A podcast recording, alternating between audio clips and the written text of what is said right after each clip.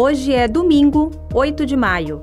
Eu sou Débora Brito e esse é o Giro de Notícias. Após o desabamento da estátua de Iracema Guardiã, ocorrido na terça-feira, a Secretaria da Gestão Regional de Fortaleza anunciou que vai fazer intervenções na estrutura do largo que abriga o monumento.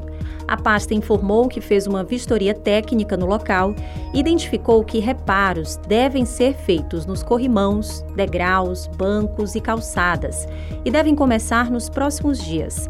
A Secretaria de Cultura de Fortaleza fez a remoção da estátua após o desabamento e informou que o monumento vai passar por restauro, que demanda estudo aprimorado das técnicas, materiais e também métodos empregados em seus processos de trabalho.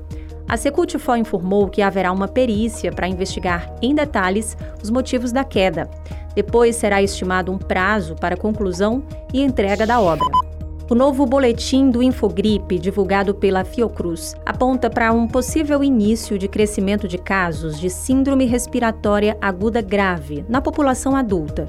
Na edição anterior, esse aumento ocorria somente no público infantil de 0 a 11 anos. A análise aponta que 11 estados têm sinal de crescimento a longo prazo. O Ceará mantém estabilidade. No momento, a principal suspeita é que o sinal de aumento na população adulta esteja associado ao coronavírus, que tem apresentado leve crescimento na positividade entre os casos leves. Ao mesmo tempo, a alta pode estar ligada a um retorno da influenza A.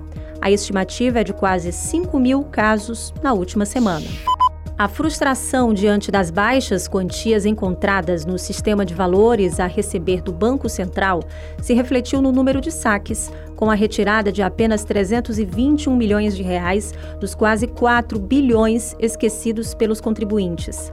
A quantia corresponde a somente 8% do valor disponível na etapa anterior.